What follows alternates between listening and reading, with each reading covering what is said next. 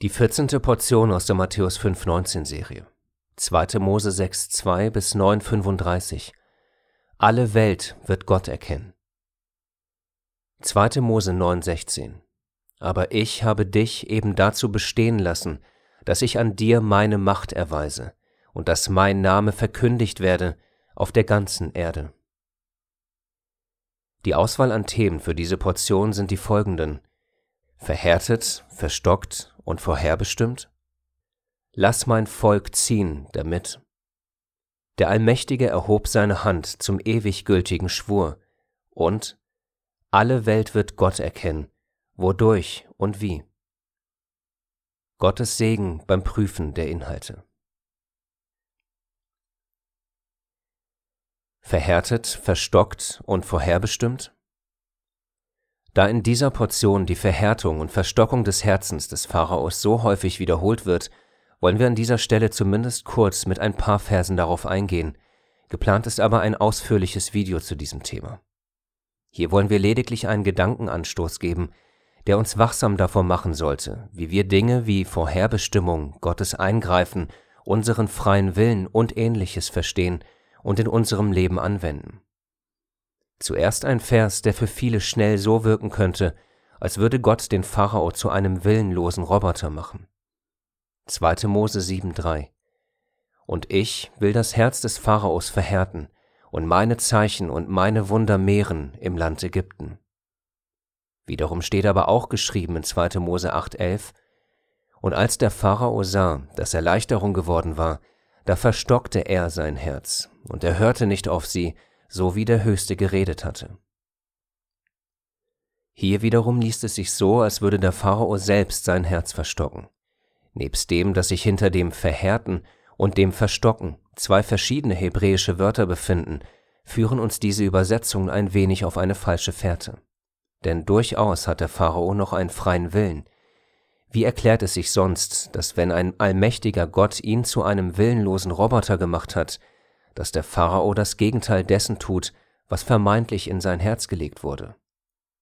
2. Mose 9, 27 Und der Pharao sandte hin und ließ Mose und Aaron rufen und sprach zu ihnen, Ich habe dieses Mal gesündigt, der Höchste ist der Gerechte, ich aber und mein Volk sind die Schuldigen.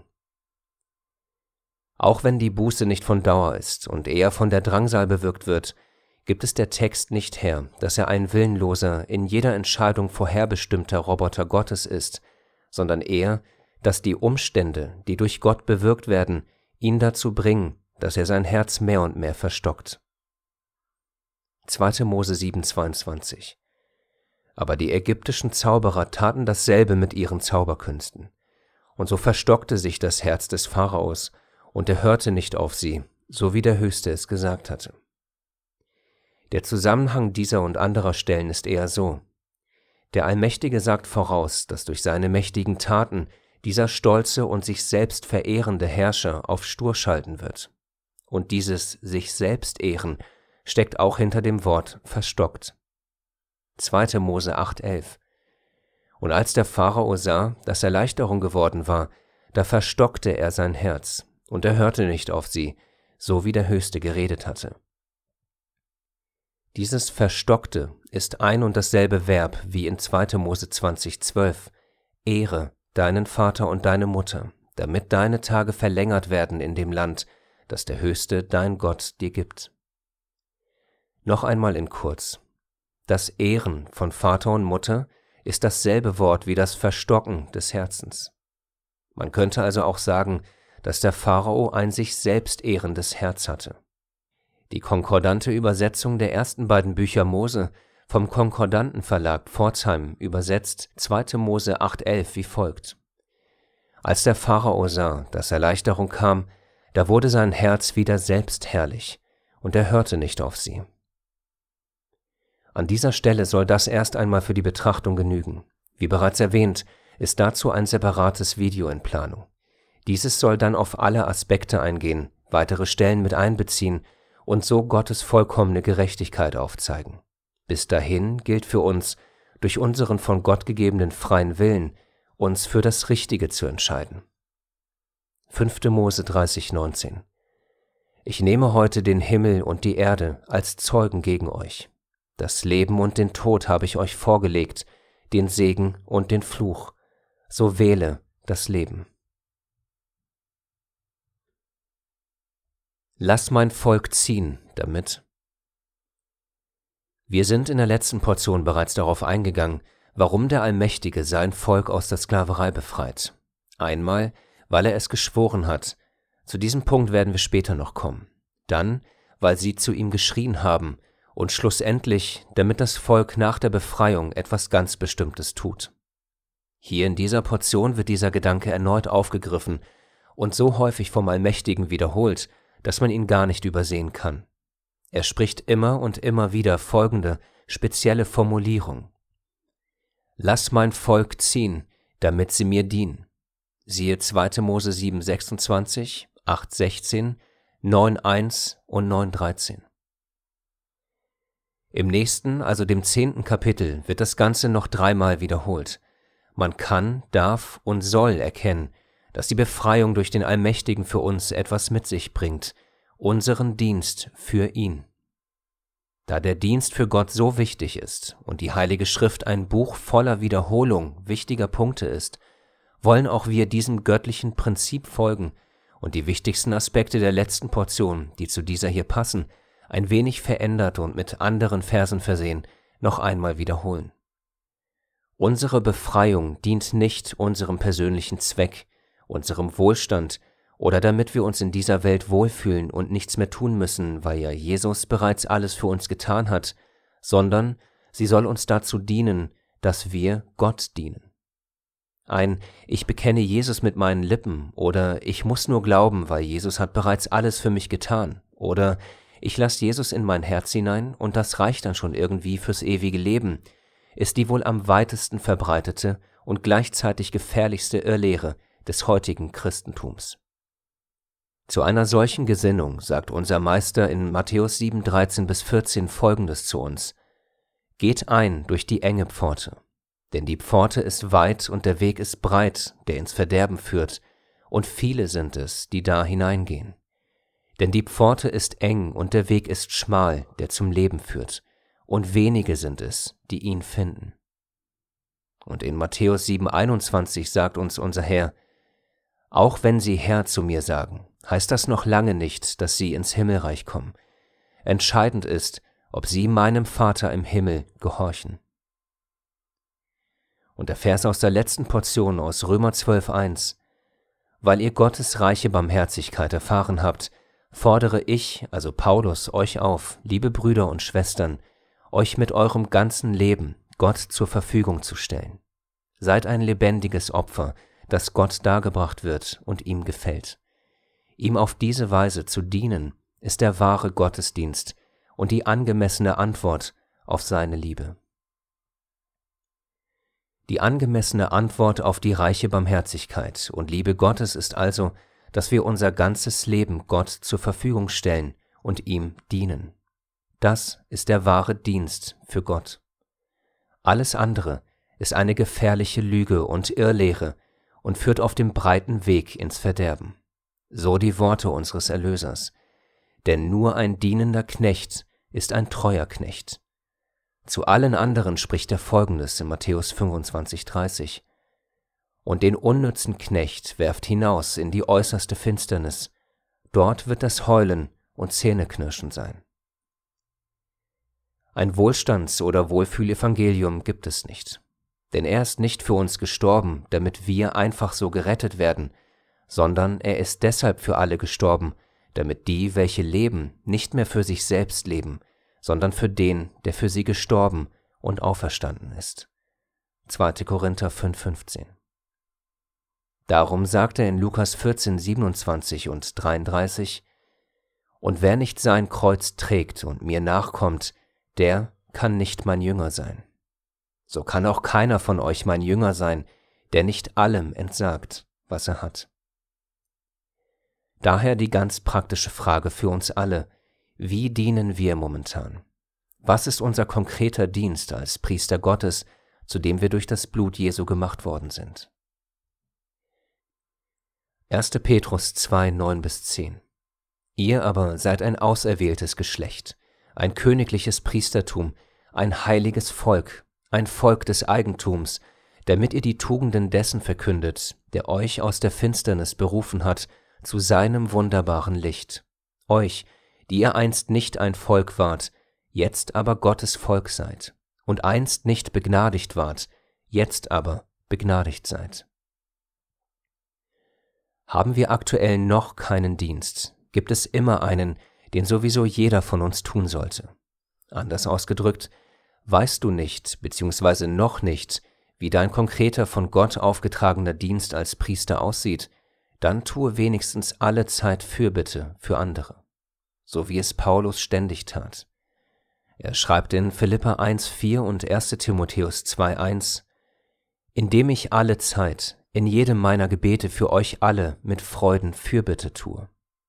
So ermahne ich nun, dass man vor allen Dingen Bitten, Gebete, Fürbitten und Danksagungen darbringe für alle Menschen. Wichtig ist, dass ein jeder von uns nach seinem konkreten Dienst lechzt und Gott darum bittet, im Namen seines Sohnes für ihn arbeiten zu dürfen. Warum? weil er oder sie weiß, dass ein Knecht oder eine Magd nur dann ein Knecht oder eine Magd ist, wenn er bzw. sie das tut, was der Herr sagt. Lukas 6, 46 Was nennt ihr mich aber Herr, Herr, und tut nicht, was ich sage? Der Allmächtige erhob seine Hand zum ewig gültigen Schwur. 2. Mose 6, 8 und ich werde euch in das Land bringen, das Abraham, Isaak und Jakob zu geben, ich meine Hand erhoben habe, und werde es euch zum Besitztum geben, ich, der Höchste.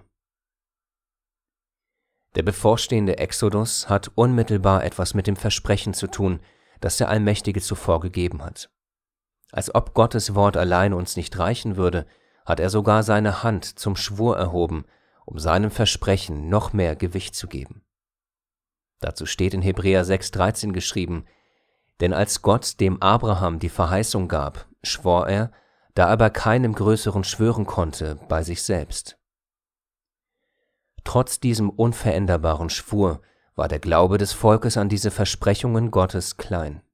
Dies lesen wir direkt im nächsten Vers nach 2. Mose 6,8. Und ich werde euch in das Land bringen, das Abraham, Isaak und Jakob zu geben ich meine Hand erhoben habe, und werde es euch zum Besitztum geben, ich, der Höchste. Und Mose redete so zu den Kindern Israel, aber sie hörten nicht auf Mose vor Kleinmut und wegen des harten Dienstes. Dieselbe Einstellung war auch bei den Jüngern vorhanden, obwohl sie in der unmittelbaren Nähe des Sohnes Gottes wandelten. Matthäus 16,8 Als es aber Jeschua merkte, sprach er zu ihnen, Ihr Kleingläubigen, was macht ihr euch Gedanken darüber, dass ihr kein Brot mitgenommen habt? Jeder von uns kann und darf sich an dieser Stelle fragen, wie groß sein eigener Glaube ist. Könnte man auf Wasser gehen oder hat man Zweifel, wie zum Beispiel an Petrus? Matthäus 14, 31. Jeschua aber streckte sogleich die Hand aus, ergriff ihn und sprach zu ihm, Du Kleingläubiger, warum hast du gezweifelt? Trotz der Salbung durch den Geist Gottes haben viele von uns, durch unser schwaches Fleisch bedingt, ein ähnliches Problem wie jene damals. Dieser Zweifel und dieser Kleinglaube müssen aber aus uns heraus, denn ohne Glauben ist es unmöglich, ihm wohlzugefallen. Denn wer zu Gott kommt, muss glauben, dass er ist und dass er die belohnen wird, welche ihn suchen. Hebräer 11,6 unser himmlischer Vater kennt uns und unsere Schwachheit, darum hat Gott, als er den Erben der Verheißung in noch stärkerem Maße beweisen wollte, wie unabänderlich sein Ratschluss ist, sich mit einem Eid verbürgt, damit wir durch zwei unabänderliche Handlungen, in denen Gott unmöglich lügen konnte, eine starke Ermutigung haben, wir, die wir unsere Zuflucht dazu genommen haben, die dargebotene Hoffnung zu ergreifen. Hebräer 6, 17 bis 18. Diese beiden Verse zeigen uns ein passendes Gegenmittel für unseren Kleinglauben auf, nämlich die unabänderlichen Versprechen Gottes, die uns ermutigen und unseren Glauben ins Unermessliche wachsen lassen sollen. Wie? Weil wir wissen, dass der Allmächtige unmöglich seine Versprechen brechen kann. Jede noch so kleine Zusage in seinem Wort wird er halten. So erkenne nun, dass der Höchste, dein Gott, der wahre Gott ist, der treue Gott, der den Bund und die Gnade denen bewahrt, die ihn lieben und seine Gebote bewahren, auf tausend Generationen. 5. Mose 7,9 in dem Verständnis seiner Bundestreue steckt so viel über das Wesen unseres Gottes, das abgeschwächt oder gar ganz verloren geht, wenn man nicht versteht und es nicht verinnerlicht, dass er zu jedem seiner Versprechen steht und dass jedes Wort auch gegenüber einzelnen Menschen eine wichtige Rolle für ihn spielt, wie zum Beispiel sein Wort gegenüber Abraham, Isaak und Jakob, als auch sein Wort gegenüber dir, mir und uns allen, die an ihn glauben denn wahrhaftig und treu ist unser Gott, immer und ewig. Selbst wenn wir untreu sind, so bleibt er doch treu. Er kann sich selbst nicht verleugnen. 2. Timotheus 2,13 Alles, was wir tun müssen, ist es zu glauben. Und wenn unser Glaube klein sein sollte, was nahezu bei allen von uns der Fall ist, haben wir auch dafür mehr als ein göttliches Versprechen. Matthäus 7,7 Bittet, so wird euch gegeben. Sucht, so werdet ihr finden. Klopft an, so wird euch aufgetan. Um was könnte man zwecks unseres Kleinglaubens am ehesten bitten? Was wäre das Sinnigste? Lukas 17,5 Und die Apostel sprachen zum Herrn, mehre uns den Glauben. Wenn wir das bitten, täglich und von Herzen, wird er es selbstverständlich tun, denn ein Gott der Treue und ohne Trug, gerecht und gerade ist er. 5. Mose 32,4 Alle Welt wird Gott erkennen.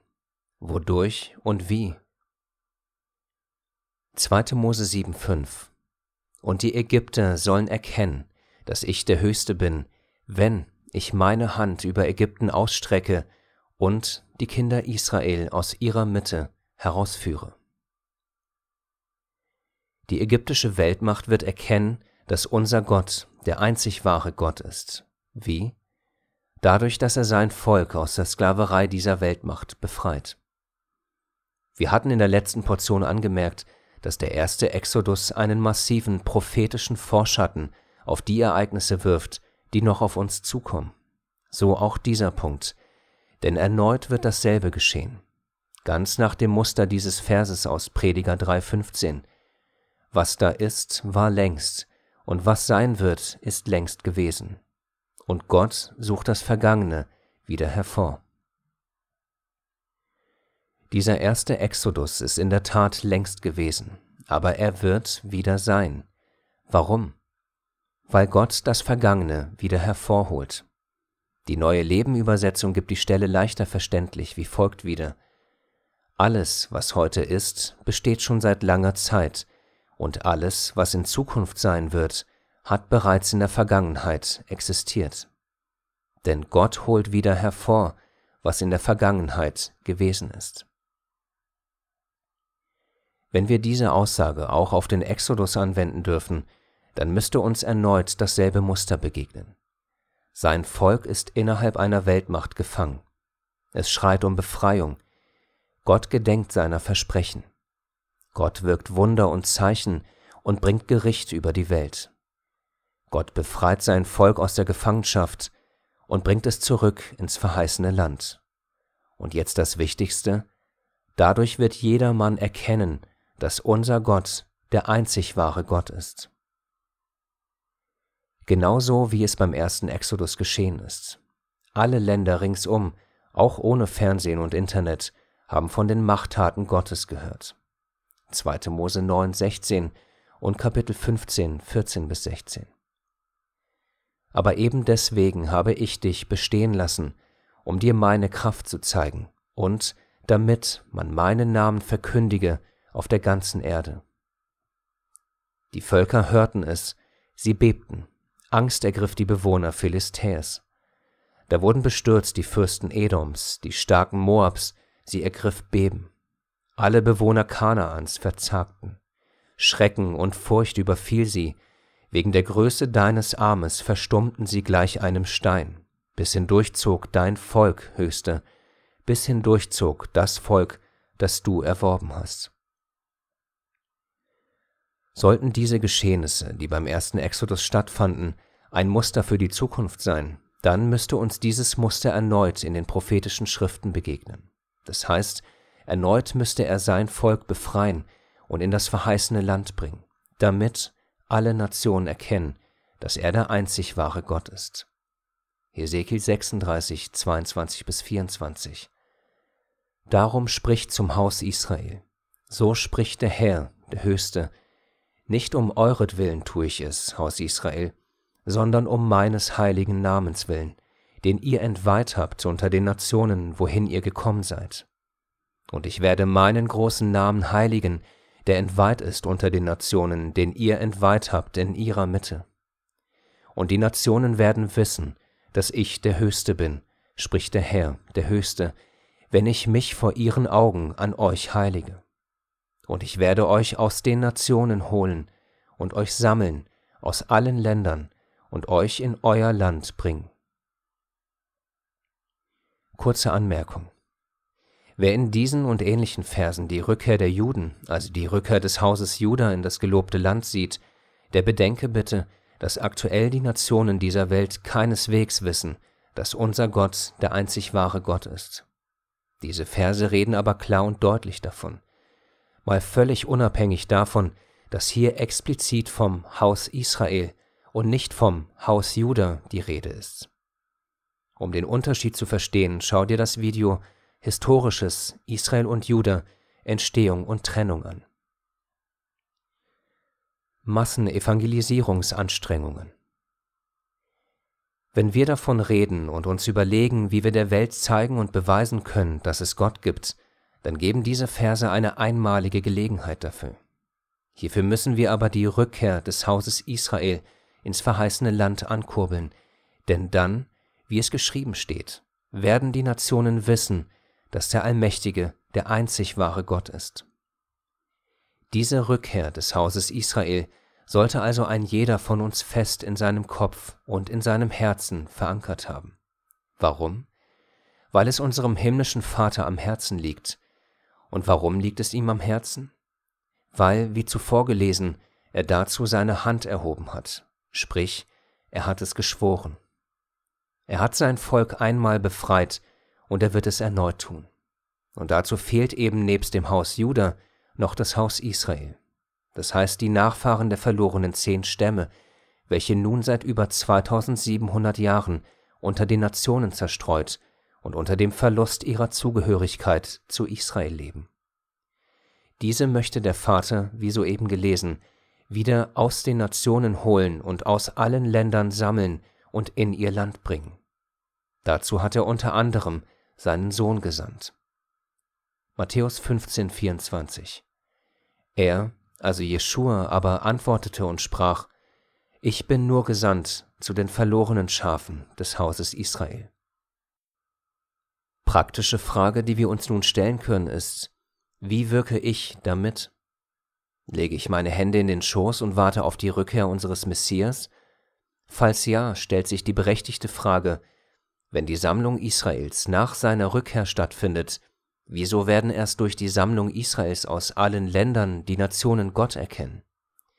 Müsste das nicht schon mit seiner Rückkehr unter Posaunschall aller Welt klar sein? Oder findet seine Rückkehr erst mit bzw. nach der Sammlung Israels statt? Diese Stelle ist sicherlich nicht der richtige Rahmen, um diese Frage zu beantworten. Wichtig ist nur, dass wir wissen und es verinnerlichen, dass die Rückführung und die Einheit beider Häuser, Israel und Juda, ein wichtiger Bestandteil für den Plan Gottes mit der Menschheit ist. Hier ein paar Verse aus Hesekiel 37, 19 bis 28. So spricht der Herr, der Höchste, siehe, ich werde das Holz Josefs nehmen, das in der Hand Ephraims ist, und die Stämme Israels, seine Genossen. Und ich werde sie hinzutun zum Holz Judas und werde sie zu einem Holz machen, so dass sie eins sind in meiner Hand. Und rede zu ihnen, so spricht der Herr, der Höchste, siehe, ich werde die Kinder Israel aus den Nationen herausholen, wohin sie gezogen sind, und ich werde sie von ringsumher sammeln und sie in ihr Land bringen.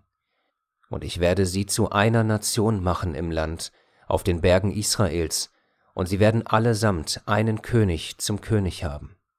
Und sie sollen nicht mehr zu zwei Nationen werden und sollen sich fortan nicht mehr in zwei Königreiche teilen. Und meine Wohnung wird über ihnen sein, und ich werde ihr Gott, und sie werden mein Volk sein. Und die Nationen werden wissen, dass ich der Höchste bin, der Israel heiligt, wenn mein Heiligtum in ihrer Mitte sein wird in Ewigkeit.